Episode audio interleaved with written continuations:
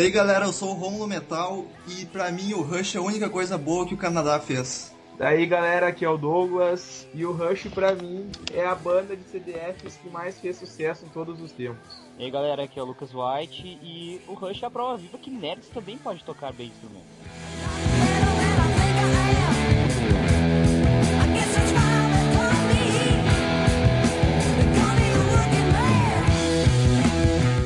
É isso aí, galera. No podcast de hoje vamos falar sobre Rush, essa banda canadense foda pra caralho.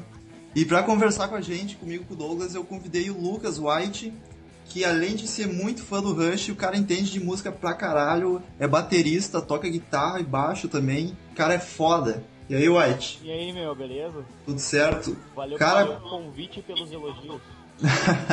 pra começar, fala um pouco por que, que tu é tão fã do, do Rush, o que, que essa banda tem que as outras não tem. Cara, eu acho que o Rush foi um dos principais alavancas, assim, pro progressivo, que é uma coisa que eu tenho paixão, assim, né? Junto com o Pink Floyd e tal, mas ele pegou o progressivo de uma maneira que é mais do que eu gosto, assim. Eu não gosto daquela coisa mais tão psicodélica, sabe? Sim, sim. E o Rush tem uma evolução. O próprio Rush é progressivo dentro dos estilos dele, sabe? Isso eu acho muito legal. Tirando que, como tu comentou, sou baterista e Newport, pelo amor de Deus, né? Sem comentários. É influência pra todo mundo. Então vamos lá. O Rush começou em 68, na cidade de Toronto, no Canadá, com o baixista Ged Lee e o guitarrista Alex Lifeson. E o batera era, não era o Neil Peart ainda, como é que era o nome do magrão? Era o John Hutsey. Eles começaram tri cedo, né? Eles tinham 16 anos por aí, nem podiam fazer show em bar ainda. Eram... É, eles, Tinha todo um circuito dos colégios tocando em baile de eles formatura. tocavam em baile de formatura. Como eles comentaram no documentário deles, né? eh, Eles acreditam que eles estragaram muitas, muitos bailes de muita gente.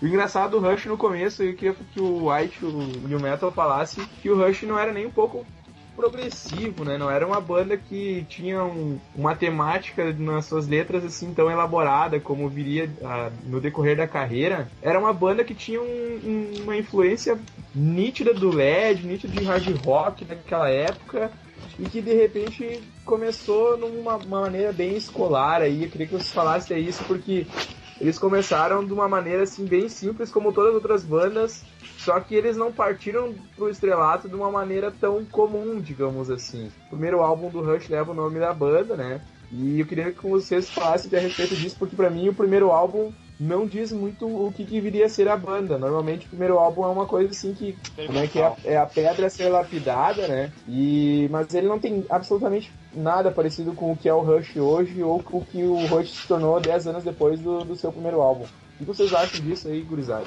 O primeiro álbum era uma pegada bem mais hard rock, né? Não, não era prog ainda. Isso. É, ele tinha uma, realmente, cara, uma, uma influência de Zeppelin, assim, uma influência de The Who em alguns momentos. Mas era uma coisa bem diferente do que se tornou e até acho que corrigindo um pouco a previsão do Douglas ali, não foram 10, cara, foram dois anos. Dois anos era totalmente o Rush. O Rush se tornou o Rush em dois anos, sabe? Evoluiu do, do primeiro álbum até ali, né? O 2112 ali já muito rapidamente, sabe? O Rush hard rock não era ruim também, né? Não, Tinha- cara, obviamente não, cara. Tanto que o Working Man é uma das minhas músicas favoritas do Rush. Sim, Mesmo não dá, sendo prog. dá pra notar bem a diferença, né? Os riffzinhos mais simples e a bateria principalmente. Agora, uma coisa que, que eu queria co- comentar, assim, ó, já, not, já notava complexidade, não progressiva, mas técnica. Em Working Man tu já consegue notar isso, tanto baixo quanto a guitarra, sabe? Já tem Sim. uma pegada mais, tipo, pô, cara, os caras tocam, eles não estão fazendo nota só, sabe? Tipo, eram umas quebradas, assim, era bem legal. Mas a bateria realmente perdia bastante. Por mais que o Rush fosse uma banda boa já desde o começo, os caras eram competentes. No Canadá eles não tinham muito público, era só no colégio, uns bar pequenos, depois que eles tiveram a maioridade. Mas eles foram conseguir mesmo tocar em rádio e conseguir gravação só no- indo pros Estados Unidos, fazer uma turnê lá em Cleveland, começou a, tour deles. É, na verdade eles mandaram o, o disco, o álbum Rush mesmo, pra uma, pra uma rádio lá. Exato. E o pessoal botou e começou a telefone tocando, bah, e o novo álbum do Led Zeppelin, quando é que sai, né? Bah, já confundiram, né? Sim. Tanto pra gente notar isso, poxa, digamos que do que a gente conhece mais de Rush não tem muito a ver com Led, né? Agora o primeiro álbum tinha, tanto que os caras confundiram, daí que o Rush começou. Imagina, tu tem tua banda nova, tá começando, bota uma música tua na rádio e os caras acham que tu é LED, velho. Porra. Mas Caralho. Comparação, né? me faria um John Bohan, né, cara?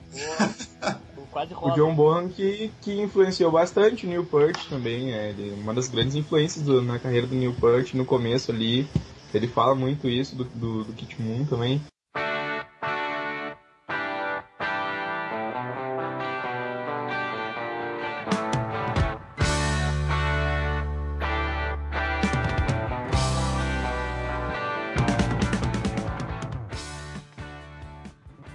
Mas então vamos lá. Hoje a gente estava falando aí do segundo álbum ali que eles começaram a lutar nos Estados Unidos e que já teve uma grande repercussão, que foi o Fly By Night. E no mesmo ano eles outro puta álbum que é o Cares of Steel. Mas antes disso trocou batera, né, meu? Como eles começaram a fazer sucesso nos Estados Unidos, já foram fazer uma turnê logo depois do primeiro álbum. E eles falaram que o, a desculpa deles parece muito desculpa esfarrapada, mas eu, vamos acreditar e o Batera, o, o John, tava se drogando demais. Ele não tava se drogando, ele tinha diabetes. Não, mas era. Ele tinha diabetes. aí, ah, pode crer, pode crer. Com diabetes, usando drogas e álcool, aí ele ia se matar em dois meses, praticamente, se ele fosse pra turnê. Então eles resolveram tirar o cara da banda e foram procurar um batera novo pra, pra substituir ele. A questão interessante é que eles tinham um mês. Eles tiraram o cara com um mês antes de começar a turnê e precisavam achar um cara que fosse entrar, abraçar a banda e ir pra turnê já, assim, tipo, tu e vamos ensaiar e vou começar a turnê, né? Aí que eles acharam Deus no meio do mato lá, uma fazenda. Deus entrou no caminho do Rush. Não, e o, pior é que quando o Neil Peart foi fazer a, a, a, audição, né, pra ver meio clima de ídolos, o Geddy e o Alex ali assistindo ele tocar, e daí os caras até pensaram, pô, ele não é legal o suficiente para entrar na banda, ele nem tem cabelo comprido, o cara é meio atrapalhado, estranho, né? Foi ele começar a tocar a bateria que, que já tava dentro da banda, não, precisava mais cabelo comprido nem atitude. Convenhamos, o Rush tinha uma imagem terrível. Ai meu Deus, cara. Tinha aquelas fotinhos abraçado e fazendo tipo umas. Cara, procurem na internet, vocês vão se decepcionar. Mas o som é muito bom, é isso que importa. É, não, se tu tá procurando beleza, vai ouvir Bon Jovi, porque Rush não, não vai ser. O Bon Jovi é bonito pra ti, Metal? É lindo, inclusive eu tava olhando um, um, um, show dele ao vivo agora. Mas ele já foi mais gato, agora tá meio caído. Enfim, o Rush. New Purge que trouxe o prog pro, pro Rush, né? Antes era aquela pegada hard rock. Pra mim, o prog do Rush foi todo culpa do, do New Purge que influenciou. Não, não foi pra ti, meu, é um fato. o cara, New Purge lia muito. Newport tinha muita influência de literatura, então as histórias, as letras, a partir do ponto que ele entrou, quando viram que ele tinha essa capacidade, começou a se tornar mais uma coisa dele do que dos outros. É, ele começou a assumir as composições também. Isso, sabe? Então, assim, ó, era um cara que tinha uma, uma cultura hum, de histórias, de enredos no geral muito grande. E como até o próprio Gadget falou, ah, a gente gostou muito das letras deles, mas tinha coisas muito difíceis de pronunciar. Ele virou né, o cara das letras com certeza, e, e com essa questão, a composição, que mudou muito com a entrada dele. É, os temas eram sempre literatura, filosofia, era tudo algo culto, assim. Por isso que dizem que é banda de nerd também. o Alex e o Gedli já eram nerds na época, mas mesmo assim eram meio abobados, ou patetas, como eles mesmos falam no documentário. E daí chegou o Neil Peart mais culto ainda para compor e destruir a bateria. Newport a gente pode. Tem, eu tenho certeza que eu posso falar e afirmar e todo mundo vai concordar. Newport trouxe o progressivo pro Rush. Se não fosse o Newport, nós teríamos uma coisa mais parecida com o LED, eu acredito. Porque é, ele, provavelmente. ele botando essa ideia no, no Gadget no Alex, eles começaram a se abrir para outras coisas. Tanto que depois a gente vai falar da entrada do teclado, etc e tal. Com certeza foi influência disso. Eles olharam, tá, meu, a gente tá fazendo um som super complexo, vamos botar mais coisa, vamos, vamos ver, sabe? Tanto Newport também trouxe tinha, ele tinha, cara, ele tinha um, uma estante de sinos que ele tocava com, com notas e tanto que isso foi evoluindo, depois virou bateria eletrônica, mas assim, ó, a questão é a genialidade de trazer muita coisa e fazer coisa diferente.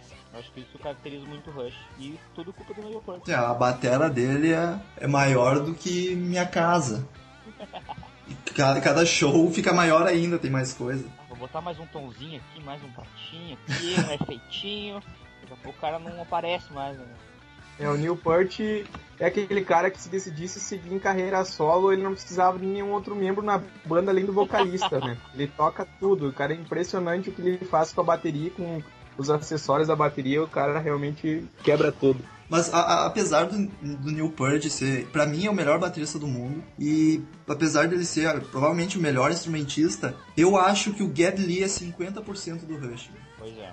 Apesar de ser um trio, ele é. Acho que a gente tem que pensar assim, ó. A influência do Neil Peart foi muito importante para definir o estilo da banda. Mas o Geddy Lee abraçou tanto isso que ele começou a pensar, cara, tá, eu canto, toco baixo, tem que ter mais alguma coisa que eu possa fazer. Daí, Porque é pouco. Aí ele. Exato, cara, agora olha esse tipo de pensamento. Tu já é dois integrantes da banda, virou três, entendeu? Primeiro, primeiro que pra um baixista cantar já tem que ser muito foda. E, não, convenhamos, um baixista cantar, ok. Agora, um baixista no nível do Geddy Lee, fazendo aquela porra que ele faz, cantar, aí sim, sabe? Que é uma dificuldade do caralho, meu. Linhas de baixo são muito bem compostas. O principal diferencial que eu acho é que o Rush não é o baixo simplesmente fazendo a base. Exato. Ele sola bastante. A guitarra normalmente faz a base e o riff. Isso é, é uma coisa que eu particularmente gosto muito porque eu acho o baixo um dos instrumentos mais legais. O pessoal normalmente bota ele por baixo da guitarra. E tem que ter um equilíbrio, sabe? Eu acho que uma banda boa tem esse equilíbrio. E foi no, no 2112 que eles atingiram esse equilíbrio aí, White. Porque cara, também é um puta álbum, né, cara?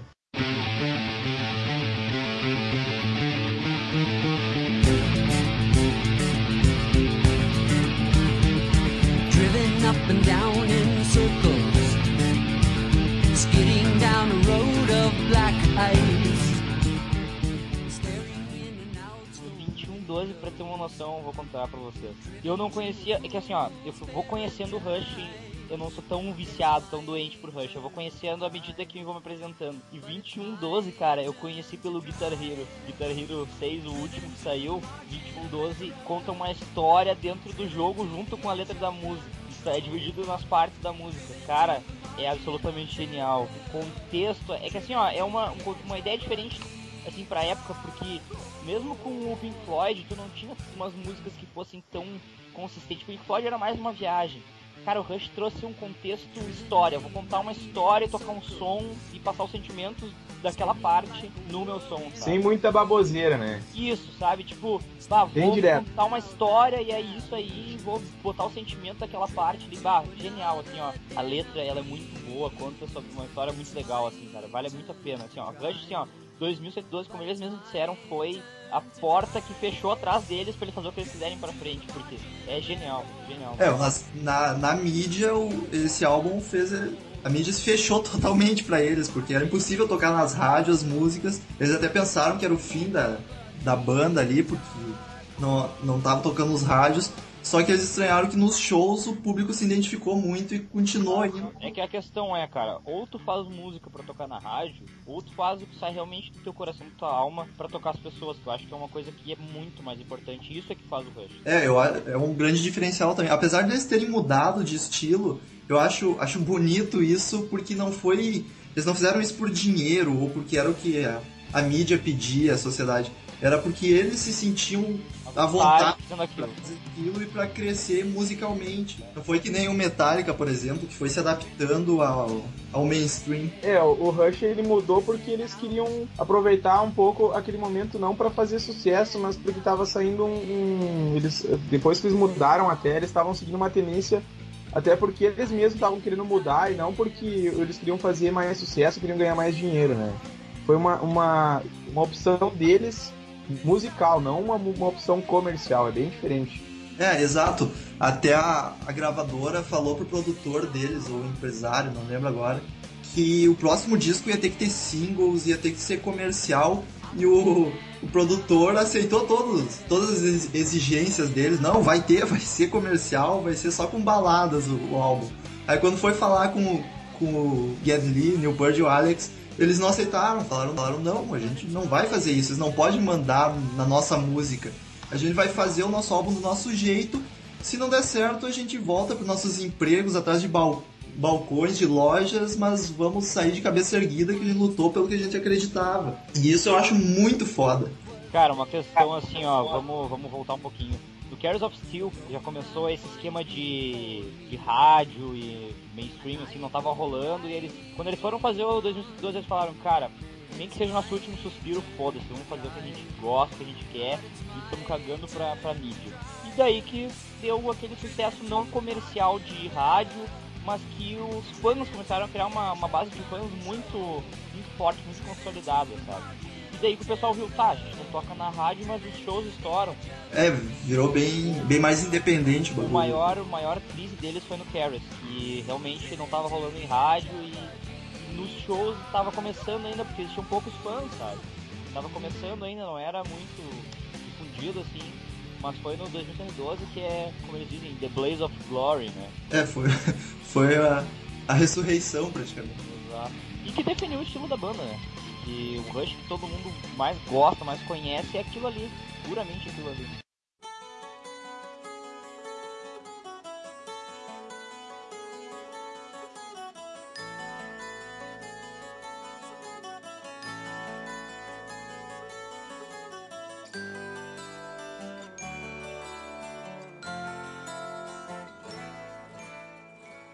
Pois é, então a gente estava falando aí desse álbum que marcou a grande mudança do, do Rush.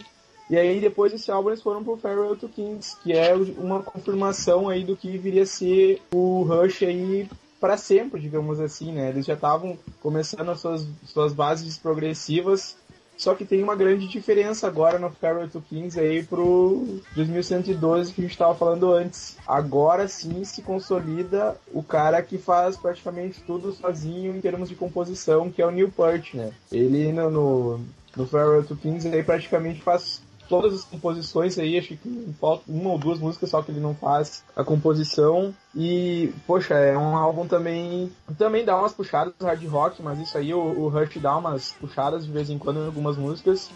Mas é uma consolidação aí do que o. o eu, acho, eu acho que é um amadurecimento aí dessa tomada que, progressiva do Rush. Que, que músicas mais famosas que tem nesse álbum? The Heart, cara. Uma das minhas favoritas. Ou como diria o, o Ozzy, o Ozzy diz, disse Closer to the Heart, é Closer to the Fart. relacionado a peito, tá? Beleza? Pra quem não entendeu aí. A mesma praça, o mesmo banco, as mesmas flores, o mesmo jardim. Não, mas é um puta álbum, sem dúvida alguma, e que foi lançado ali em 77 já num momento que não tem. É, é, é uma coisa que não tem nada a ver com o momento musical da época, né? Porque a gente vai analisar, claro, tinha, tinha bandas de rock progressivo que estavam começando, mas o que estava fazendo sucesso mesmo ali no, no 77, 78 era o punk rock, era o hard rock. E aí o, o Rush faz um, um álbum, mais uma vez, nada a ver com o que estava rolando de sucesso aí, digamos assim, na época. Mas é um puta álbum sem dúvida alguma.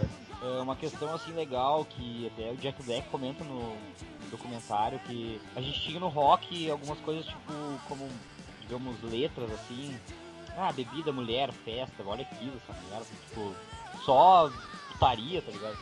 E o Rush veio com uma coisa pura, digamos assim, de coração, uma coisa bonita, sabe? Closer to the Heart eu acho que é um dos maiores exemplos, assim, tipo, fala de honestidade, fala de bondade, sabe? E tocando um som massa, sabe? Então a questão é, não interessa se fala de Jesus do diabo, tá ligado? A questão é o som ser bom e, tipo, conseguir adaptar ele pro que pra tua letra, né? E o Rush fez isso muito bem. Nesse álbum, acho que começaram a, a ter essa questão de bondade, assim, o pessoal vê, pô, o Rush é uma banda. E tocam pra caralho. É, é uma banda completa, meu. E isso que é incrível, até o, o Kirk no Metallica fala que quando ele viu o, o álbum, não, não acreditava que fosse só três caras fazendo tanta coisa. É, é um power trio que é completo, perfeito, as letras são fodas, os instrumentistas são muito bons. Eu queria só abrir um parênteses aí, a gente tá falando tanto do, do Ged Lee e do Neil Peart, mas se o Alex, o Alex Lifeson tivesse pego uma banda Alex? com... Quem é Alex? se o Alex tivesse uma banda, cara, que tivesse um baixista bom, bom, baixista bom, e um bom baterista, ele ia ser o destaque da banda. Só que o azar dele é que ele caiu justamente no meio dos melhores de todos os tempos. O cara olha do lado dele tá o Gary Lee, olha para trás tá o Neil Peart, daí tu pensa assim, ah, ele é o, ele é o, o, o patinho feio da história, o cara toca pra caralho. O Alex Lifeson é um puta guitarrista, ele faz uns riffs, ou não faz riffs, né? É um, é um negócio meio que indecifrável que ele faz com a, com a, guitarra, assim, mas ele, ele é totalmente, totalmente inovador, é um cara que não, não tem, assim, uma, não tem uma fórmula certa no, na guitarra dele, e ele faz isso desde, fez isso no Farewell to Kings, fez, fez isso no 2112 e depois também vai fazer isso no próximo álbum do Rush que eu queria que vocês falassem aí, que é o, que é o sexto álbum deles, que aí sim é uma, é uma história, o White estava falando ali que é um, é um filme, vamos dizer assim, né? Que é o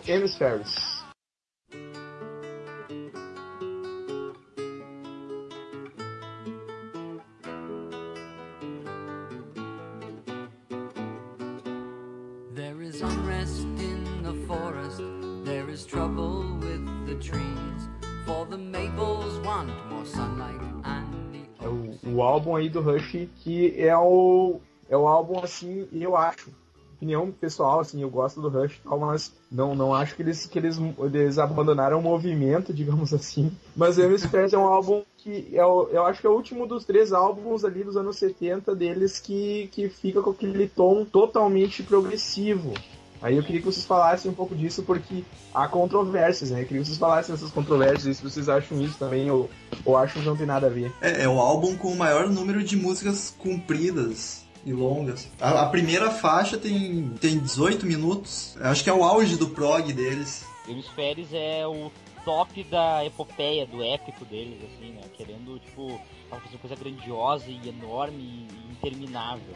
É, nesse álbum tem La Vila Estrangeada. Cara, também. essa música, essa música realmente merece muito respeito. Mesmo. É mais ou menos. Eu gosto dessa música, cara. Eu acho ela genial. E instrumentalmente é sem comparação, meu. É, quem não gosta de prog provavelmente não vai curtir. Mas o, o que os caras fizeram é incrível. A, a, bateria, principalmente. Como nosso bom velho amigo Mike Portnoy disse, né, cara? Eu posso tocar Easy, mas e La Villa Estendiata? Ficando naquela, tipo, sabe? Um dos maiores bateristas do mundo falando isso, sabe? Como grande referência. Ele falou que isso era o top na época que ele tava aprendendo, assim. Era a coisa maior que existia. É, o, o Rush ficou 11 dias tentando gravar essa faixa. A faixa base, calma. A faixa base da guitarra. 11 dias tentando gravar ela sequencial. É, e até que eles desistiram, separaram ela em três partes, eu acho. Então, depois, depois do, do Hemispheres, o Rush mesmo, os músicos falaram que eles estavam se, se destruindo tocando aquilo, que eles até poderiam continuar. Isso que eu acho muito foda, os caras podiam continuar sendo mais foda ainda, crescendo mais musicalmente, mas resolveram parar porque senão eles iam se demolir em questão de saúde e não não estavam dando valor para a família, só trabalho, trabalho, então eles resolveram dar uma acalmada.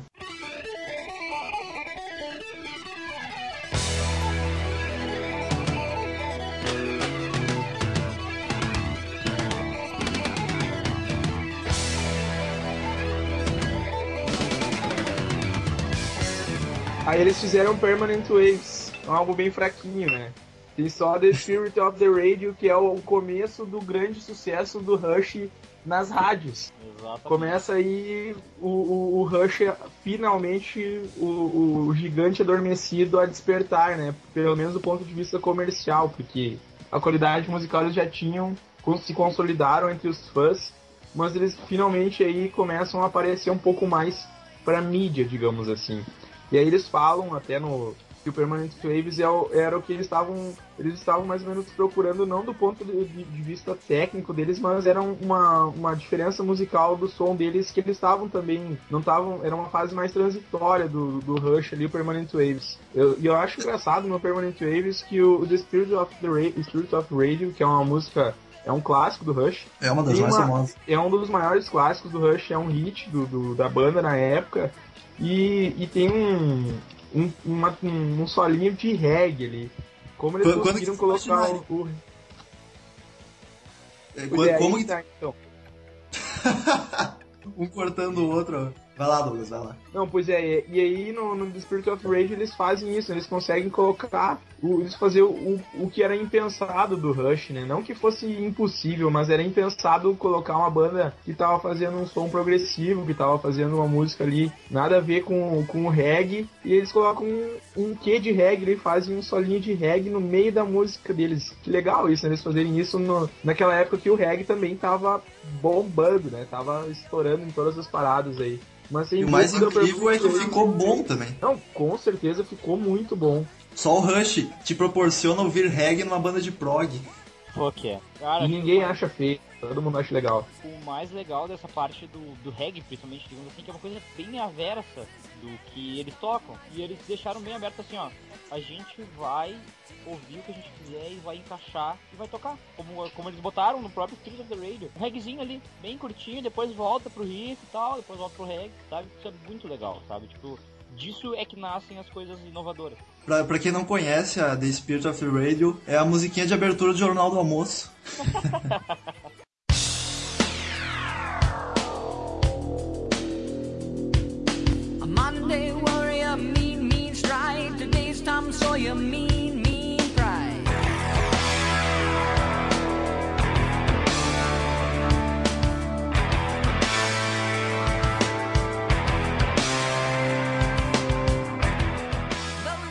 Pois aí, Permanent Waves é a porta de entrada aí pro álbum que vai, vai ser o grande álbum do, do ponto de vista comercial da banda, né? E a gente vai ficar falando muito desse álbum, que é um puta álbum. Eu sei que isso é engraçado, tu dizer que o, o álbum que mais fez sucesso é o álbum que tu mais gosta da banda, mas o Moving Pictures é o meu favorito do Rush. É o álbum que colocou eles no, no, no topo das paradas aí da música.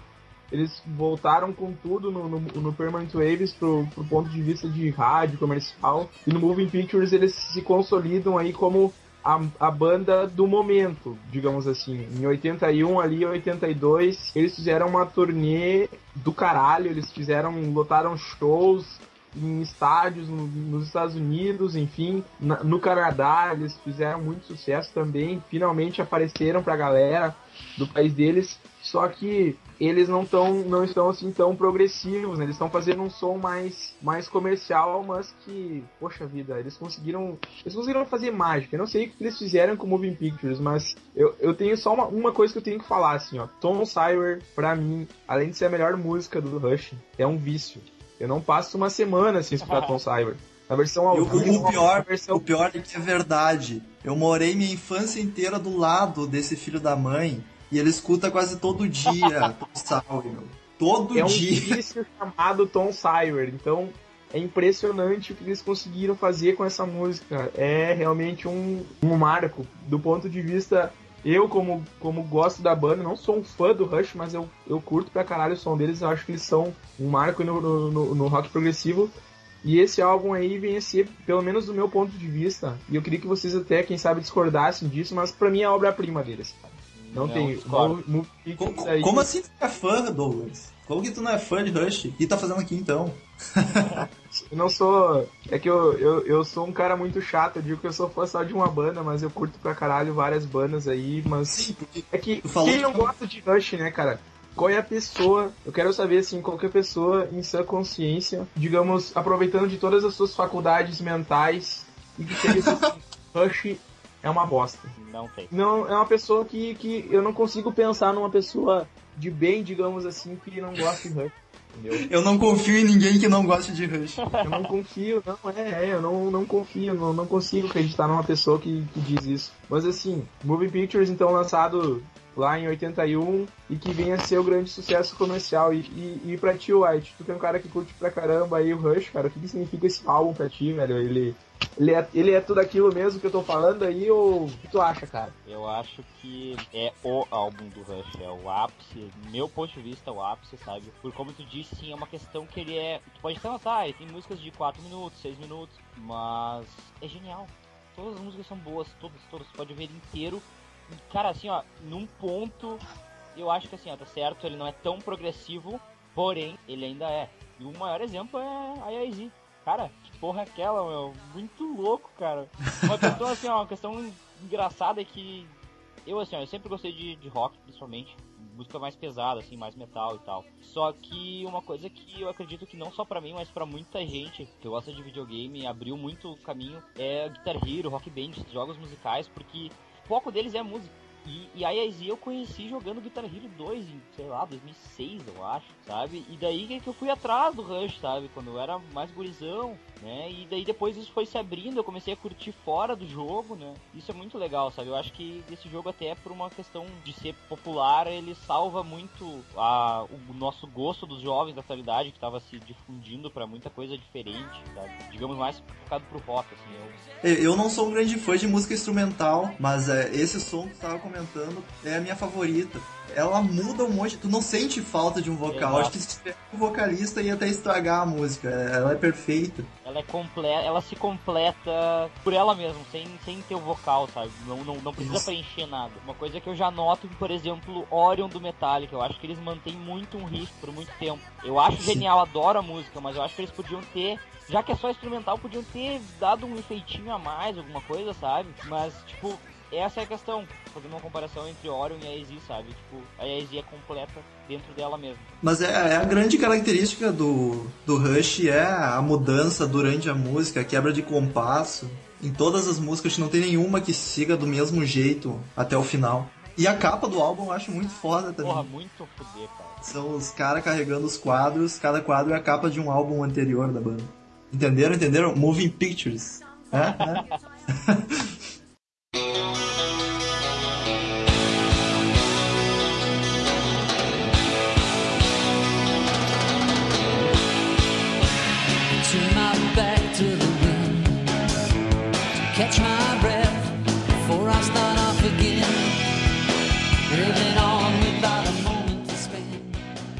Pois é, isso a gente tá falando aí do Rush no começo dos anos 80, ali com essa pegada comercial, enfim. Só que nos anos 80 eles também começaram a sair um pouco daqueles daquele rock mais é, eles começam a colocar, acrescentar instrumentos que até então não tinham antes na banda. Eles colocam, colocam eles colocam e mudam o som. Até no documentário do Rush, pra galera que não, não assistiu ainda o documentário do Rush, é muito legal, recomendado totalmente. Então eles falam que, até por influência, eu acho que a maior influência, acho não, a maior influência dessa mudança do Rush foi o Geddy Lee. Ele começou a curtir aí essa, essa onda de Wave. som wave que tava bombando, digamos assim, nas rádios, tava todo mundo ouvindo, enfim. E eles começam a seguir por esse caminho também. Não tanto pelo fato comercial, porque o Rush nunca foi tão ligado a esse aspecto quanto outras bandas. Mas o, o Rush mudou porque queria fazer essa mudança musical, eles mesmos queriam. Houve controvérsias entre, a entre os próprios membros da banda, o, o Alex não curtiu muito, o Newport também não achou muito legal. Mas eles O mudaram. O Gadley quer o teclado, teclado, teclado, teclado. Foda-se o baixo. É, isso que é chato, né? Tu vê o cara, o cara com a, com a técnica do Lee ali colocando os dedos dele sobre teclas num teclado. Mas enfim, vou falar a verdade, assim, ó. O Rush mudou nessa época, não ficou a mesma coisa que era no final dos anos 70, começo anos 80, mas eu curti, cara, eu acho legal, assim.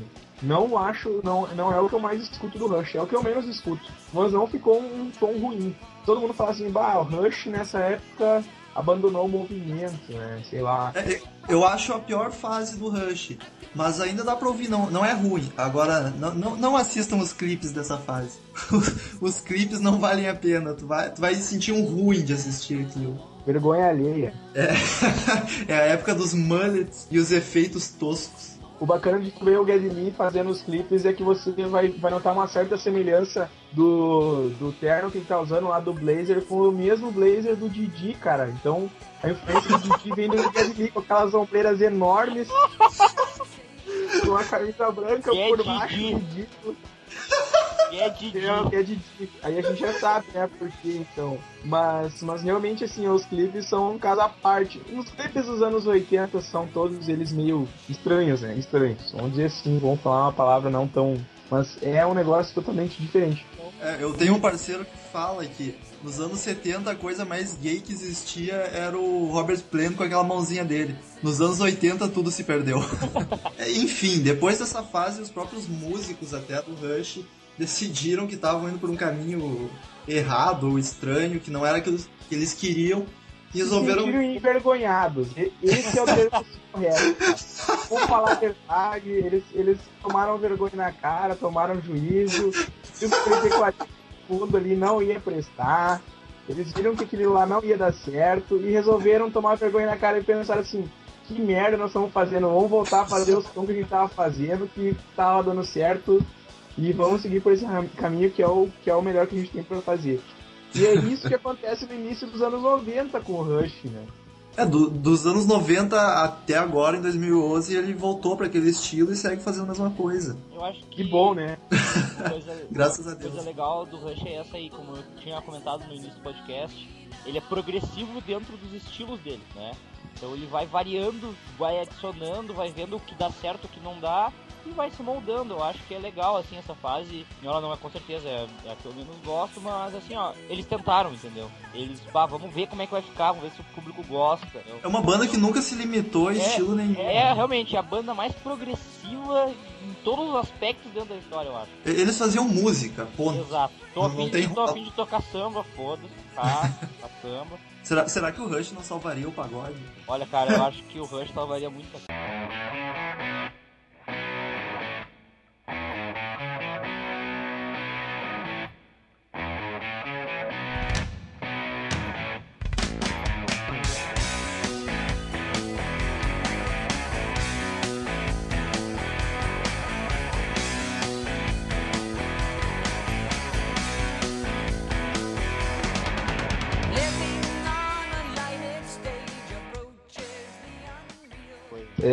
nessa época também começa uma pressão dos fãs, dos fãs que existe até hoje. Começa lá no início dos anos 90, porque naquela época também começa o, o, o Hall da Fama do Rock and Roll nos Estados Unidos. E começa uma pressão dos fãs pra banda ficar lá entre os, os caras que estão lá entre os maiores de todos os tempos, digamos assim. Claro que a gente vai falar aquele, aquele papo meio, meio romântico, digamos assim, que nos nossos corações o Rush está no, entre os melhores de todos os tempos. Mas não teve um reconhecimento, do, do- como até hoje não teve um grande reconhecimento por parte, digamos assim, da grande mídia mainstream.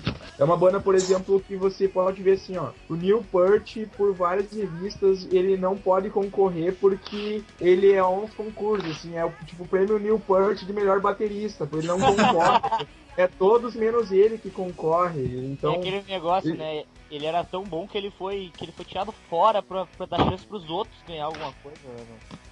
O, o Neil Peart ganhou de melhor baterista do rock em 80, 81, 82, 83, 84, 85 e melhor multipercussionista em 83, 84, 85, Daí 86. você foi banido do resto de qualquer prêmio, você não ganha mais nada É, na vida. Ch- Chega, tu já ganhou tudo, tu é o cara foda, a gente já sabe. Vai pra agora- casa com o teu dinheiro e com teus prêmios. Vai, vai. Já, já que a gente tá falando do Neil Peart, v- vamos se focar ele e falar duas coisas importantes agora. A, a morte da família dele e ele reaprendendo a tocar com o Yoda da bateria. Outra da bateria, cara, aquele velho é muito foda. Mas v- vamos pela morte, então foi em que ano mesmo? 97? 97, filha dele, qual eu não tenho o nome aqui, ah, É, whatever. sofreu um acidente de carro, acabou vindo falecer. Selena Taylor. Isso, exatamente, muito obrigado. Eu tava na ponta da língua. Tava ali, ó, tava ali. E daí ela. A questão assim, ó, eles comentam que. Pô, estão junto desde 74, né? A banda comentando. Eles nunca tinham lidado com uma tragédia e tu nunca tá pronto pra isso, né? Bah, deram a notícia pra ele, daí ele se apegou à mulher, eles foram juntos, ficaram um tempo sozinhos e tal. A banda deu uma parada um- por uns quatro anos, né? Deu uma parada. E daí no outro ano, cara. Bah, cara azarado, né, meu? Logo depois que a filha morreu, Logo- no outro logo- ano. Logo depois que a filha morreu, a mulher também veio a falecer por doença, não lembro o que era, acho que era câncer, né? Câncer. E daí, né, cara, pô, imagina só, velho. Tipo, o Newport já, já notavam que ele era tímido, era uma pessoa mais introvertida, né? O, o, o Geddy Lee e o, e o Larson eram mais mais abertos ao público e entre eles mesmos, assim, eram pessoas mais. Cara, imagina só, meu. Eu conheço algumas pessoas que são tímidas e, cara, é complicado uma perda tão importante. Agora duas, cara. Tipo, tu se prende, tu perde um pilar E uma atrás da se, outra, né? e se apega a outro e segura em outro e esse, esse pilar cai, né, cara? E pô, a gente é humano. é- por mais que ele pareça um robô, ele era humano, cara. Ele é humano. Mas aquele O- toque, como diria o Jack Black, atomicamente perfeito. Tu pegar e botar em slow, vai estar lá no átomo. Ele com certeza tinha sentimentos e isso fez com que ele entrasse numa viagem de moto. E cara, ele andou acho que do Canadá ao Alasca até o México, cara. É, foram 90 mil quilômetros de moto. Andando sozinho, sem dar. Ele não dava notícia E, direto, assim. detalhe, ele mandava um postal só com algum pseudônimo, algum apelido pra saberem que ele tá vivo. É, sabe? Eles criaram, como ele disse, os amigos dele criaram uma network de informações, assim, tipo, tá, eu recebi uma ligação hoje, ah, eu recebi um cartão postal, né? né? Porque é aquele negócio, né, cara? Ele queria se fechar, mas ele também tinha muita gente que se importava com ele, né? É, a banda não tinha o que fazer, tinha que esperar pra quando o cara estivesse pronto, eles iam estar ali. É, nem, nem se ele não tivesse pronto, cara, se eles quisessem, tipo, parar a banda e ser só amigos, sei lá, né, cara? Porque, pô, cara, imagina desde 74 até 97, todo, todo, todo tempo junto, tá ligado? Banda Sim. tem esse, esse aspecto de irmandade, assim. Se dá certo, realmente, tem esse aspecto, se preocupa muito com a pessoa, né? É, é uma família. Família, com certeza. E Ainda mais o Rush, que estão há mais de 40 anos né, juntos, então. E são só três, o que também fortalece, mais. fortalece mais, não são tipo Slipknot, oito, oito membros. É, é, isso aí. Enfim, depois de, Bom, de dois ou quatro, dois a quatro É anos, assim, não lembro. né, eu não me lembro se acho que ele viajou por uns dois anos e depois eles voltaram, ele fez aquele estudo que a gente já vai entrar, depois eles começaram a tocar de novo.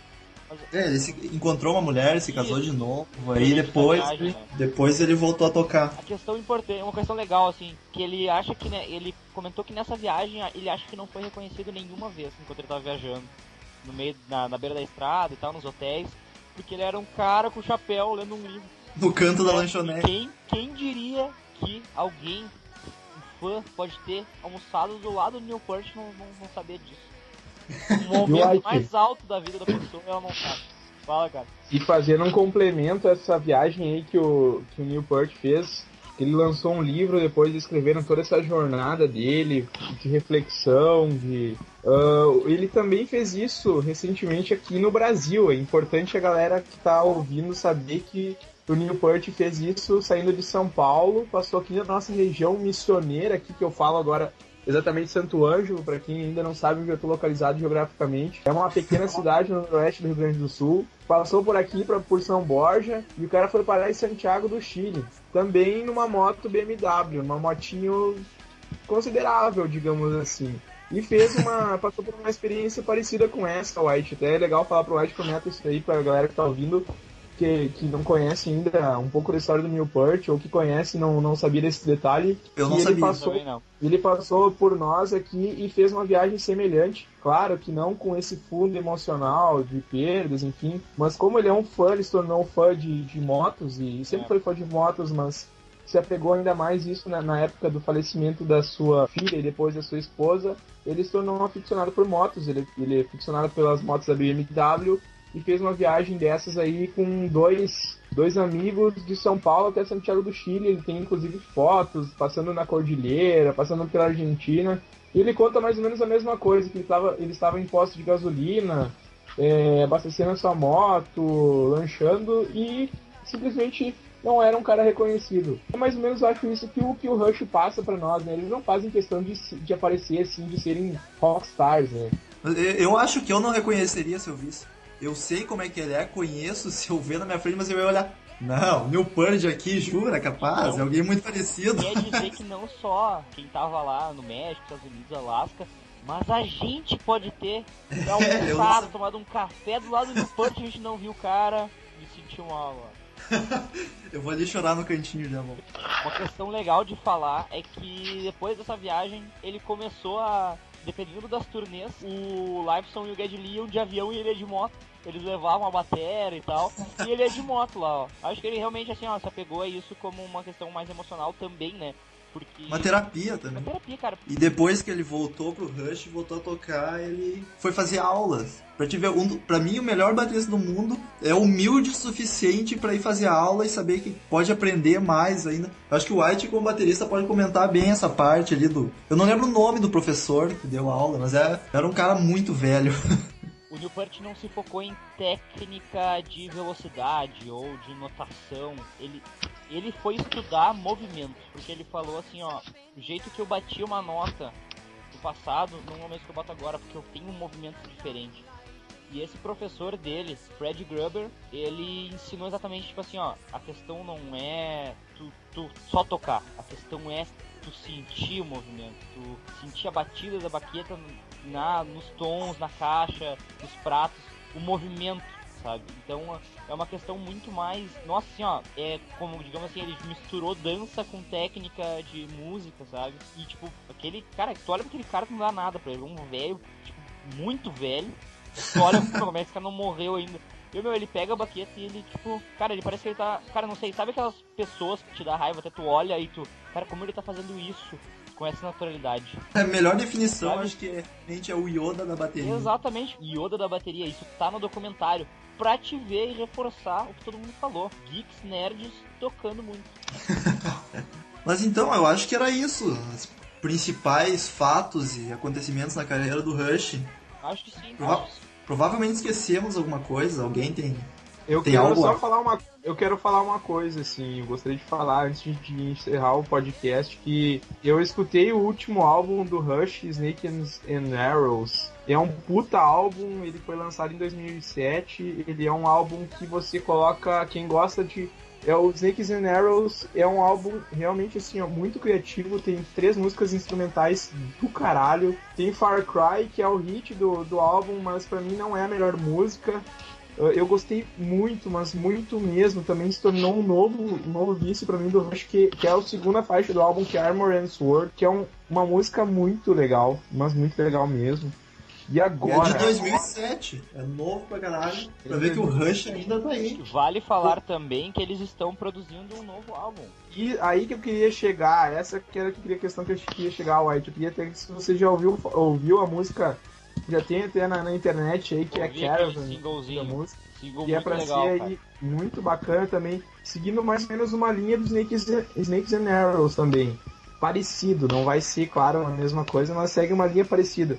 Eu digo pra você assim, se seguir uma. Se for 80% que foi os Snakes and Arrows, vai ser um puta álbum. Como bons brasileiros, que não existem nunca, ah, acredito que é legal a gente comentar também do Rushing Hill, que é um, o maior DVD deles, com a maior, o maior público deles, e eles, cara, tipo, quando eles voltaram, depois do esquema do Newport, tá, vamos pra lugares novos, vamos pra lugares que a gente não tenha ido ainda, que sejam, pá, coisas novas, legais. Ah, no Brasil, cara, eles chegaram aqui, como assim, meu? Como que a gente tem tanto fã ah, aficionado pelo Rush, tão Fiéis. fiéis, à banda, exatamente. Cara, Qual- qual foi o cara, público? 60 Foi mais- pessoas, se eu não me engano Pois é. né? E eles gravaram um DVDzão, cara, com 31 fucking faixas. Genial, cara, Assim- genial. Dos DVDs é o mais famoso deles, eu acho, mais clássico. Sim, E foi uma coisa legal que eles falaram que nessa época o Newport estava começando a voltar a tocar bateria, tipo, com eles, claro, né? Newport, genial, mas assim, ó, um negócio, tá, será que eu vou ser tão bom quanto eu era antes? Né? Porque ele era perfeccionista, que esses shows ajudaram muito a confiança dele, a felicidade, tava bem feliz fazendo, vendo que o resultado estava sendo bom dos treinamentos que ele fez e tal. É, o Rush in Rio realmente foi uma retomada na carreira deles no, sentido de motivação, né? Perdão pelo perdão da, da expressão, mas a vibe do, do lugar ali, puta merda, a galera toda enlouquecida e pela primeira vez olhando o, o, o- a tríade sagrada do rock. Enfim, realmente o Rush in Rio, eu não, eu não estive no show, mas o DVD passa uma energia muito legal também do que, do que foi o show. E sem dúvida, para eles, eles mesmos falam sobre isso, que foi a retomada da motivação para se para continuarem na estrada, né? Eles falam muito bem do, do Rio, dos brasileiros, e aí que começa a identificação deles com finalmente, né? Eles, eles descobriram que tem fãs aqui, e tem muito fã do Rush no Brasil, é impressionante a quantidade de fã do Rush no Brasil. Em todo mundo, né, na verdade. Mas é Então isso, era isso. é isso aí. Era isso então. Vamos É aos aí. agradecimentos e considerações finais. Seus cretinos, eu pedi pra vocês comentarem no post, porque fica melhor pra gente se organizar e coisa. E nenhum filho da puta comentou. Cara, Parece que combinaram, né, velho? No primeiro a galera comentou, nesse aí pede pra ainda. mandar por e-mail que eles vão mandar pro post. Por e-mail é mais difícil. Comentem, por favor. Quem comentar os comentários interessantes, corrigindo a gente, dando opinião, a gente lê no próximo podcast, se for um incentivo pra vocês. Obrigado, White, por participar e vai aparecer em mais podcasts sobre outras bandas, sem dúvida. Agradeço pela oportunidade, eu adoro esse podcast. Queria falar assim, não só como um convidado, mas como uma pessoa que semanalmente ouve o podcast. Tá muito bom o trabalho de vocês. Eu acho que tem que continuar essa questão da informação. Às vezes, essa falado é mais fácil das pessoas entender do que só escrito, né? E isso inspira muita gente. Por exemplo, eu tô trabalhando lá, fazendo um negócio e tô ouvindo podcast, né? Pegando informação, aí depois eu chego, comento com o pessoal, né? É uma coisa muito legal e acho que tem que continuar. E muito obrigado pela oportunidade de falar sobre Rush, cara. Rush. Va- valeu pelos elogios aí, depois a gente acerta aqueles 50 Ah, pila. 50 que- pila? Não, 50 era 75, cara. Tá bom. Eu pago os 25 então. Ah, fechou, fechou. Fechou, fechou aí. Tá maravilhoso isso aí, cara. Tá maravilhoso. Não, eu gostaria de agradecer também aí a presença do White, gostaria de agradecer também ao Metal. E galera, poxa, vamos com- comentar aí o post, vamos comentar o podcast, vamos falar, vamos divulgar. E é isso aí, a gente tá sempre disposto a ouvir vocês, a ler o que vocês escrevem. Mas é isso aí, então xinguem bastante, falem bem também. Agradeço demais aí o comentário aí do, do White, a presença também que, poxa, enriqueceu demais aí o- o essa explanação sobre o Rush, que é uma banda que merece todos os agradecimentos e é uma puta banda realmente. E, e que legal falar de uma puta banda aí com a galera que, que gosta dessa banda e que fala e que entende, né? O mais legal é isso, falar de pessoas que entendem um pouco do Rush. É isso aí, galera. Por mim aí tá, tá tranquilo. E vamos pra próximo, próximo podcast. E contamos também com a presença do White nos próximos aí, que vai ter muito assunto legal pra falar. Então tá, galera. Falou, até o próximo. Tananana. A Monday Warrior amigo.